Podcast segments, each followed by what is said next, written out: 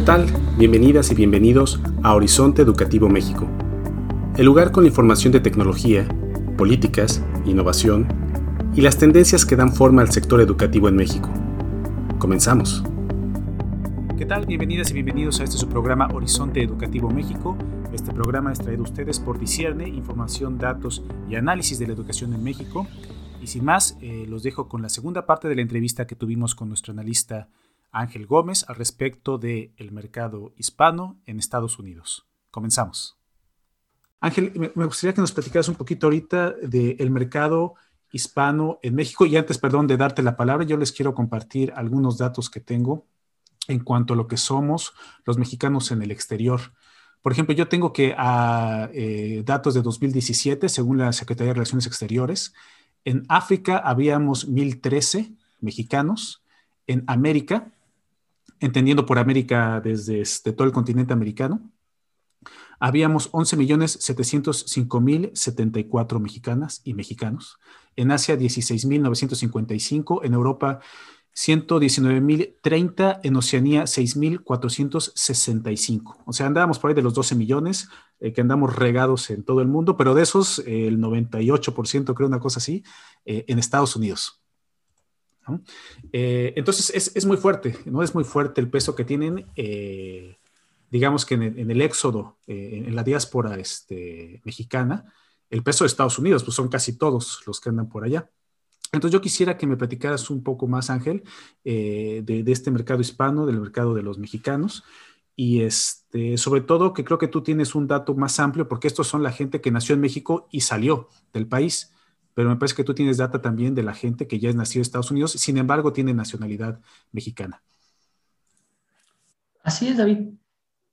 Bueno, me gustaría comentar sobre, sobre lo que acabas de decir, que es un tema muy interesante, es decir, y que no es muy tocado y que por eso precisamente es tan interesante, porque creo que estamos viendo una tendencia, como bien dices, a que, a una oportunidad para que instituciones mexicanas puedan darles los servicios educativos de educación superior a personas en Estados Unidos. Y no solo mexicanos, ¿eh?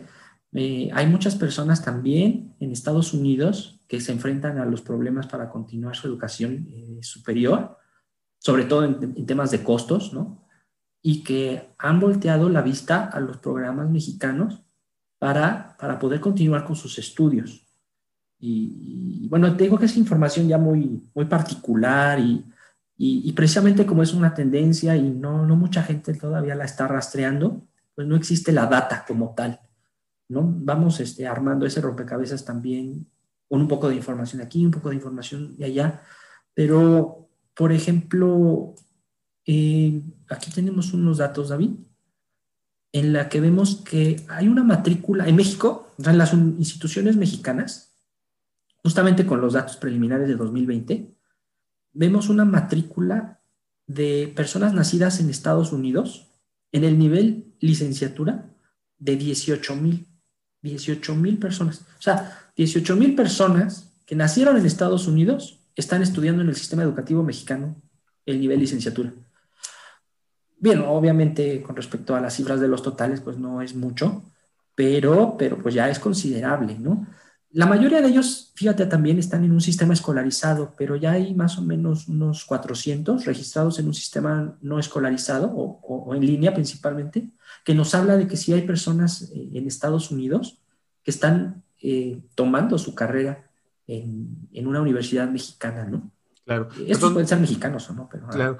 Perdón que te interrumpa un segundo, pero justamente en estos 18 mil eh, estudiantes de origen eh, estadounidense que estudian en México o estudiaron en México en el 2020, no se está contabilizando en este momento, 5 de febrero, ni la gente de la UNAM, que la gente de la UNAM es quien tiene más estudiantes a nivel nacional extranjeros, ni se está contabilizando Nuevo León, porque por alguna razón se tardan en, reportar, ni está contabilizada buena parte de, eh, de Jalisco y algunos estados, estados de México también ahí tienen una data muy incompleta, ¿no? Entonces, eh, es posible que sea un número aún mucho mayor. Ah, sí, sí, claro, sí, sí, sí. Tienes razón, eh, sí, 18 mil mínimo. Hasta, hasta ahorita, hasta los que se han reportado, ¿no? Pero falta todavía. más. Sí, sí, sí. Oye, y, de, lo, de, los estudiantes, digamos, eh, mexicanos que son mexicanos, pero no de nacimiento en México, sino mexicanos eh, de nacimiento en, fuera de México. Nada más para darnos una idea. ay, me perdí. ¿Me podrías repetir? Sí, que el dato que di que eran 11.700, 11, perdón, 11.000, 11 millones 700 mil ah, claro. Eh, de mexicanos nacidos en México que viven ahora fuera de México, sí. Eh, Estados Unidos principalmente. Eh, esos son solamente nacidos en México, pero por ahí me parece que tú traes un dato de cuántos son mexicanos nacidos fuera de México porque ahí eso se contabiliza como mercado hispano, como, como este, un ah, segmento hispano pero, pero pues son más, ¿no? Sí, eh, como tú bien dices, más o menos son 12 millones de personas que nacieron en México y viven en Estados Unidos, ¿no? Pero además, allá, sobre todo en sus estadísticas, cuando hablan de mexicanos, pues no solo hablan de las personas nacidas en México, también le llaman mexicanos a las personas que nacieron en Estados Unidos, pero que tienen eh, familia, eh, o sea, que su ascendencia es mexicana, ¿no? Y esos son 25 millones. O sea, simplemente ellos también son el doble, ¿no? Son el doble que los nacidos en México. En total son 37 millones de mexicanos en Estados Unidos. Nosotros consideramos que, para una medición del mercado, del volumen del mercado, pues deberíamos empezar a hablar de esa cifra de 37 millones. Porque aunque hayan nacido en Estados Unidos, tú sabes que muchas personas de ellas no están naturalizadas, no han sido adaptadas a la cultura, eh, incluso no hablan inglés. Es decir, son 37 millones de personas aproximadamente, las que se enfrentan a, una problemática muy similar, ¿no? ser mexicano en Estados Unidos, aunque hayan nacido en Estados Unidos. 37 millones.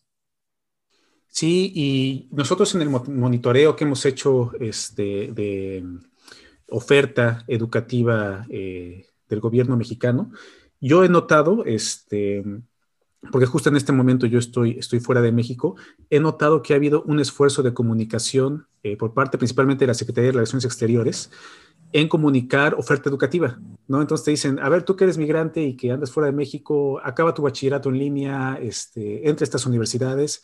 Entonces, eh, creo que fue otra de las líneas muy interesantes, Ángel, que tocaste en tu, este, en tu estudio, ¿no? Eh, si nos puedes hablar un poco de cuáles son los esfuerzos del gobierno mexicano para educar a la gente fuera de México? Claro que sí, David. Eh, tal como, bien lo mencionas, eh, estos datos, bueno, uno empieza a buscarlos en la Secretaría de Relaciones Exteriores, ¿no? Y descubrimos, ya desde ese tiempo descubrimos que existe un Instituto de los Mexicanos en el exterior. Y es precisamente ahí donde nos hemos encontrado esta parte de oferta educativa para la continuidad de los estudios de personas eh, fuera de México, ¿no? Eh, y también es cierto que está muy enfocado a, los mexicanos en Estados Unidos, ¿no? Está muy abierto también para todo el mundo, pero, pero por la cantidad de mexicanos en Estados Unidos, bueno, eh, muchos de los esfuerzos van enfocados para allá. Entonces, por hablarte, por hablarte de un programa, en 2019, el programa de extensión académica del Instituto de Mexicanos en el Exterior benefició a 500 estudiantes con becas lo cual les permitió continuar sus estudios. Eh, también hay esfuerzos a, nivel de, K12, desde kinder a media superior. Eh, por ejemplo, hay un programa binacional em, promovido por los consulados que benefició en 2018 a 1.300 estudiantes.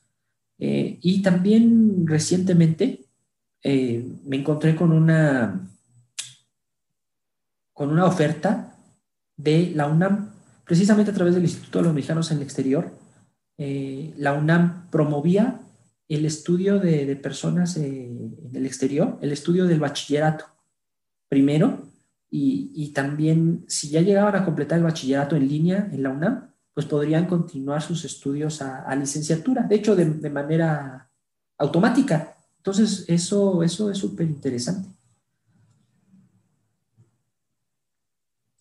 Sí, sí, sin duda, sin duda, me parece que es una línea poco explorada porque, o sea, de repente 30 y, ¿cuántos serían? Treinta y tantos millones, 35 millones por ahí de mexicanos fuera de México, pues no es poca cosa, ¿no? O sea, no es poca cosa en cuanto a, por supuesto, sabemos, creo que el, tema más sonado debe ser el tema de las este, remesas, ¿no? Es, decir, es, es, económicamente un tema muy importante. Yo he visto que también ya se ha puesto fuerte en la discusión política, pero me parece que poco se habla de la cuestión educativa. ¿No? Entonces, eh, yo veo que sí hay una preocupación por parte del gobierno, pero yo también por lo que conocemos, Ángel, por este, eh, las, universidades con las que trabajamos, eh, creo que ha sido un, terreno poco explorado, ¿no? Ha sido un, terreno como que ahora estamos preocupados, ¿no? Por cómo, cómo nos ha pegado esto del COVID, pero pues de repente del otro lado tenemos pues algo inmenso, o sea, para dimensionar, o sea, somos cuatro y medio millones eh, de estudiantes en México y allá pues hay eh, muchísimos, muchísimos millones que podrían ser este, demandantes, ¿no? Podrían estar interesados también en una opción educativa mexicana por muchas razones, ¿no? no solamente por la cuestión del costo, sino por la cercanía eh, cultural también, también por la falta de oportunidades, ¿no? Evidentemente por la calidad, porque hay este, programas de muchísima calidad online en México ahora, ¿no? Y este, pues me parece interesante, ¿no? Es así como eh, quisimos también hacer este programa contigo, Ángel, compartir esta corte de caja en esta investigación permanente que hacemos nosotros sobre este, eh, otros sistemas este, y lo que tiene que ver con educación en México, pues porque creo que ya es justo que vayamos hablando de eso, ¿no? Y como referente también les voy a, comentar, eh, nosotros estamos estudiando también la situación en Europa. Estuve escuchando algunas universidades, por ejemplo, de España y de Italia, justo cuando venía pegando fuerte esta cuestión del COVID, eh, en cuanto a que ellos tuvieron que reaccionar y que hacer esta digitalización forzada, como tal como se está haciendo en México ahora. Y eh, lo que nos decían ellos es que lo que se encontraron es que fue una compensación o sea, sí se cayó muy fuerte la matrícula en términos de lo presencial, pero pasados dos o tres meses lo que reportaban ellos es que iban teniendo alumnos de otros países que no se imaginaban que iban a caer. Y eso fue muy al principio de la pandemia, estoy hablando de mayo, junio ¿no? de 2020. Ahorita ya bastante avanzada, este, me parece que por un lado eh, se abre una oportunidad, se abre un canal, un canal eh, muy fuerte. Yo lo veo por todos lados como un, punto que debe ser estratégico eh, y debería de ser un punto, este, pues de los primeros en la lista, ¿no? De, de, este, pensar eh, qué hacer con eso. pero me parece que es un tema también difícil, ¿no? Y que es un tema complicado, pues, este, pues porque es otro país, ¿no? Es un lugar que no conocemos, ¿no? Nosotros, este, nos ha costado juntar la información, digo, han sido muchos años y, y contigo, Ángel, pues también toda esta eh, investigación tan, tan exhaustiva y tan precisa, ¿no? Que nos has ayudado a, hacer. Entonces, eh, pues también es otro punto que, quería tocar, ¿no? En cuanto a los hispanos, ¿cuántos son, ¿no? Y los precedentes eh, que hay también de esfuerzos de educación de México hacia allá. Y el último punto, Ángel, con el que me gustaría que cerráramos, es eh, pues justamente ese, el de la oportunidad, ¿no? Porque ahora, como sabemos, pues acaba de entrar una nueva administración en Estados Unidos, como sabíamos, la administración pasada, este, con el señor Donald Trump, eh, pues fue ríspida, por decirlo menos, ¿verdad? Por no decir traumática. Y justo uno de los este, targets eh, que, tuvo siempre en su política fue pues de un ataque a los migrantes, ¿no? Principalmente a, los latinos, bueno, de todos lados, ¿no? Pero pues muy, muy sentidamente a los latinos. Eh, ahora la pregunta, Ángeles, con esta nueva administración, ¿tú qué ves? ¿Ves alguna eh, postura distinta hacia el mercado o hacia el segmento de la población eh, hispana? ¿Ves que hay un cambio importante en la política pública, un, un, vuelco de timón? ¿Va a haber una continuidad? ¿Qué nos puedes decir ahora de esta nueva situación, de este nuevo escenario político que vive eh, Estados Unidos y cómo, cómo se relaciona con la educación. Claro, David. Bueno, como sabes, eh, es muy reciente la entrada de Biden al gobierno y básicamente todavía la principal fuente de, de, información que tenemos pues son sus promesas de campaña, por decirlo así. Y y en ellas hace énfasis en algunos ejes muy importantes que pudieran significar un cambio de timón. Sin embargo, pues hay que tomarlas con, con, pinzas, porque como tú sabes, bueno, pues las promesas son una cosa, pero ya la ejecución de ellas, pues es, es, es muy diferente. Entonces, eh, si es que, si es que realmente em, se esfuerza en estas promesas de campaña, probablemente viéramos cambios eh, en, el apoyo que se le da a los educadores o maestros. Allá también tienen un problema muy grande porque em, muchos de los maestros tienen que trabajar hasta dos empleos para poder pagar. Y también se quejan mucho que, que ellos muchas veces ponen recursos para la educación de sus estudiantes entonces, con base en esas eh, necesidades que expresa el magisterio, les ha prometido eh, nuevos apoyos, sobre todo en materia de salarios. También ha prometido muchos apoyos en materia de inversión de recursos para las escuelas, eh, no solo infraestructura, sino también recursos para mejorar la calidad de los programas y, por ahí hay un tema también, también de salud física y mental, ¿no? Salud física, bueno, ahora también con, con el COVID, eh, parece que va a tomar más relevancia, y la salud mental, que también viene tomando relevancia con todos los problemas de, de armas ¿no? que, que, hemos visto eh, que ocurren en Estados Unidos. También tiene algunos indicios de em, apoyar la igualdad, la igualdad entre las comunidades, sobre todo por etnia y raza. ¿no? Estamos hablando de que probablemente veamos algunas nuevas oportunidades para nuestros hermanos hispanoamericanos eh, en, cuanto a acceso a la educación. Em, y, uno, otro problema de, lo más importantes que habíamos comentado es eh, los problemas con, pues, con el costo de la educación y, su financiamiento. Con respecto a ello, la propuesta de Biden es eh, pues básicamente que el gobierno cubra la mayor parte de los gastos. En cuanto a community colleges, que como decíamos son los programas estos de dos años, em, se habla de, que el gobierno federal cubra el 75% y el gobierno, los gobiernos estatales cubran el 25% de toda la, colegiatura de, los programas de dos años. Eso beneficiaría muchísimo a, las comunidades eh, más, eh, más debilitadas ¿no? de la sociedad estadounidense ahí, metemos también a los hispanoamericanos.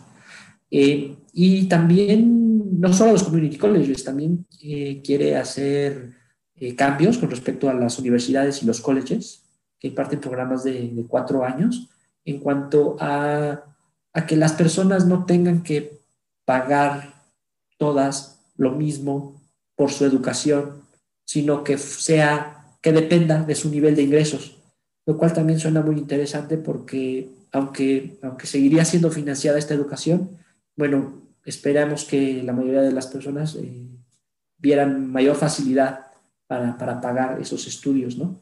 Y, sobre todo, bueno, para nosotros, ¿no? Como, consultores, sabemos que, que, hay barreras para pasar siempre de un nivel a otro, ¿no?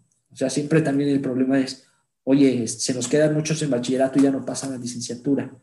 Eh, entonces, probablemente con estas medidas que, que promovió el presidente Biden desde su candidatura, eh, podamos ver, ver algunos cambios eh, importantes, importantes. Sin embargo, eh, yo creo que también los problemas estructurales, ¿no? Como ves, muchos de estos problemas de los que estamos hablando, del sistema educativo en Estados Unidos, pues son problemas estructurales profundos, ¿no?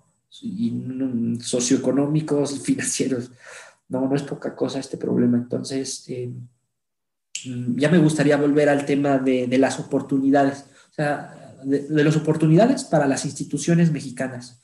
Creo que como tú bien señalaste, hay ahí ya una tendencia a la internacionalización o globalización de los estudiantes, que probablemente en nuestras épocas, David, eh, o sea, hace algunos cuantos años cuando éramos estudiantes, la globalización en el estudio era que los que tenían recursos se, iban a otras escuelas, ¿no? O te podías ir a otros países em, becado, por ejemplo. Pero este es otro tipo de internacionalización o globalización que, que podemos ver. O sea, tal como señalaste, en Europa cuando empezaron a abrir más sus programas online, empezaron a llegar alumnos de otras partes del mundo, ¿no? Increíblemente, y en una cantidad considerable. Y ahora eh, también creemos estar viendo un fenómeno parecido en México, en el que em, estudiantes, personas de Estados Unidos que, allá tienen dificultades para continuar, entonces buscan las oportunidades en México. De hecho, muchas personas, eh, David, están cruzando la frontera diariamente para estudiar de forma presencial en universidades mexicanas de la frontera.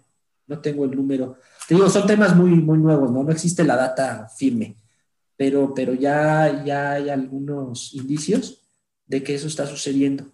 Entonces, me parece muy natural el paso en que varios de los estudiantes eh, de, Estados Unidos, no solo los mexicanos, este, cualquier cantidad de, estudiantes en Estados Unidos, podría empezar a, eh, buscar oportunidades eh, en el sistema educativo mexicano. Habría obviamente que analizar qué oportunidades hay, por ejemplo, para, para hacer válidos los estudios en México, en Estados Unidos. Por ejemplo, yo, yo sé que UTEL tiene algunos programas, o no sé si todos sus programas, en los que dan una validación en Estados Unidos. Eh, de alguna forma, algunas personas, ah, para algunas personas representará eso un apoyo. Y, yo creo que ahí, así como comunidad que estamos en, el ámbito educativo, David, pues eh, está muy interesante el tema y creo que deberíamos seguir explorando para, para ver qué podemos hacer ahí, ¿no? No solo en, el plano, eh, vamos a aumentar los alumnos de la matrícula, ¿no? Sino ofrecerles oportunidades a tantas personas allá que, que no, que, ven muy difícil continuar sus estudios, ¿no? Y probablemente puedan hacerlo también con, eh, con instituciones mexicanas. ¿Por qué no? Claro, a mí debo decir que este es un tema que me emociona, eh, porque es, es, es, eh, abrir, ¿no? como radicalmente el panorama de lo que es la educación en México. escuchándote, Ángel, pienso en lo que es el índice de movilidad que, eh, salió el año pasado, donde Estados Unidos aparece en el lugar 27 de 85 países. Es muy fuerte porque siendo la primera economía del mundo, eh, este índice de movilidad, entendiendo movilidad social, ¿no? Como la capacidad que tienes de eh, mejorar tu este, estándar de vida, este, tener mejor acceso, mejor ingreso, etcétera. 27 de 85, es, es bajísimo, ¿no? Y, y, hablando de esto que dices de gente de Estados Unidos que todos los días se avienta el viaje a México a estudiar, me hace pensar también un poco en el sistema de salud en Estados Unidos, ¿no? Donde hay esto que se le llama turismo de salud, donde la gente viene a tratarse, por ejemplo, cuestiones como enfermedades crónicas, incluso creo que también de este, cuestiones de dentistas y, de la boca, es decir, hay también como una industria donde también estos problemas de, eh, en el sector de la salud en Estados Unidos, ¿no? Y ahora lo estamos viendo muy claros también en la cuestión educativa eh, hacen que, haya otro tipo ¿no? de relación eh, también entre México y Estados Unidos. Y justo esto, este programa lo estamos haciendo para toda la gente en México que está en este momento ingresando, continuando, innovando, pensando, este, creando sus modelos eh, educativos, ¿no? Porque me parece que a veces eso es algo que no tenemos mucho en la cabeza, ¿no? Y quiero cerrar este, también este, otro punto muy interesante porque yo creo que es una ventaja competitiva que tenemos en México, ¿no? Eh, por ahí si checan nuestra página, van a ver un estudio donde hablamos de la educación eh, en línea en México. Y en la educación en línea pasa algo muy interesante, que es que uno piensa que teniendo una eh, educación en línea, pues uno tiene acceso a estudiantes en todo el mundo y todo el mundo va a querer ingresar a, a, la universidad, ¿no? En México. En la práctica no es tan fácil, ¿no? Porque se necesitan muchas cosas que, se hablan ahí en el, artículo, ahora no lo voy a tocar.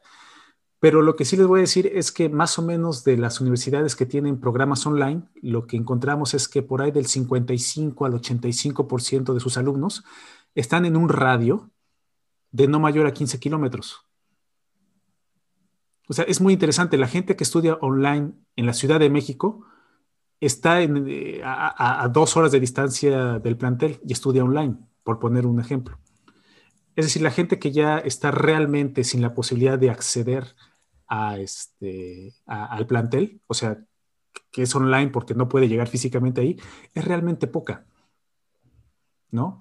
Pero eso es porque los mexicanos, me parece, es una cuestión que, que, a lo mejor pues queremos sí online, pero tampoco quiero que mi escuela me quede en, no sé, en Monterrey o en, eh, Tijuana o, en Yucatán, no quiero que me quede tan lejos porque yo creo que en el fondo eh, lo que estamos pensando, oye, ¿qué tal que hay un problema? ¿No? ¿Qué tal que no me pasa mi pago? ¿A quién le voy a reclamar? No, o sea, yo quiero que estén todavía a un cierto nivel de cercanía. Dicho de otra forma, ¿no? Abrir ahora opciones online quiere decir que tú ya tienes un grupo, ¿no? Un, un círculo de influencia más o menos asegurado porque ya te conocen, ¿no?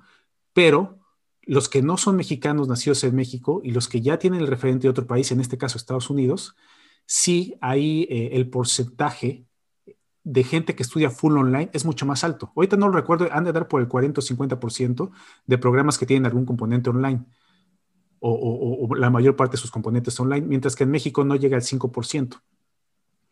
Entonces, dicho de otra forma, ¿no? Me parece que es muy competitivo, una ventaja competitiva que tienen las universidades mexicanas, o los, no necesariamente universidades, los programas educativos en general, es que eh, los mexicanos que estamos entrando a educación online, nos gusta tenerlo más cerca, pero la gente que está en otros países pareciera que están en otro momento de la madurez digital que les permite ser más abiertos a ofertas en otros países. Pero bueno, esa es, una, otra reflexión que les dejamos. Eh, vamos a compartirles un, pues yo creo que un brief, ¿no? Algunos highlights de, esta investigación que has hecho, Ángel, porque es muy relevante. Este, si, les interesa algún otro punto, porque hemos tocado muchísimos, yo creo que podríamos platicar de esto cada semana sin agotar el tema. Eh, yo creo que regresaremos, si, tú quieres, Ángel, a, a platicarlo en otro momento y conforme vayamos avanzando en la investigación. Pero ya para cerrar este programa, Ángel, eh, te pediría que pues nada más nos, nos regalas algún insight, algún otro punto eh, que tú consideres eh, importante de lo que es la educación en Estados Unidos en relación con la educación en México, algo que se nos haya pasado, que tú consideres importante, o sencillamente un último mensaje, algún resumen que quieras compartirnos. Claro. pues precisamente estaba buscando un dato ya que estábamos hablando del tema de, en línea, ¿no? Los programas en línea. Tengo por aquí un dato también muy interesante. Em, la matrícula de licenciatura a modalidad a distancia en 2018, ¿no? Imagínate tú que en Estados Unidos la matrícula total de, la licenciatura en el segmento público era de 13 millones, ¿vale? Esos, de esos 13 millones, 11 por ciento estaban estudiando todos sus cursos en línea. O sea, es, es una cifra para saber más o menos, ¿no? Eh, ¿Cuál es el porcentaje de, personas que ya estudian completamente en línea? Bueno, en, el público eran 11%. Y también es interesante ver que en este segmento que llamábamos privado, eh, el privado for profit, ¿no? Ese, ese segmento, el 54% estaba estudiando todo en línea. O sea, como tú dices, ya hay una madurez en ese mercado de otro tipo, ¿no? Porque mira, acá hay otro dato también muy interesante.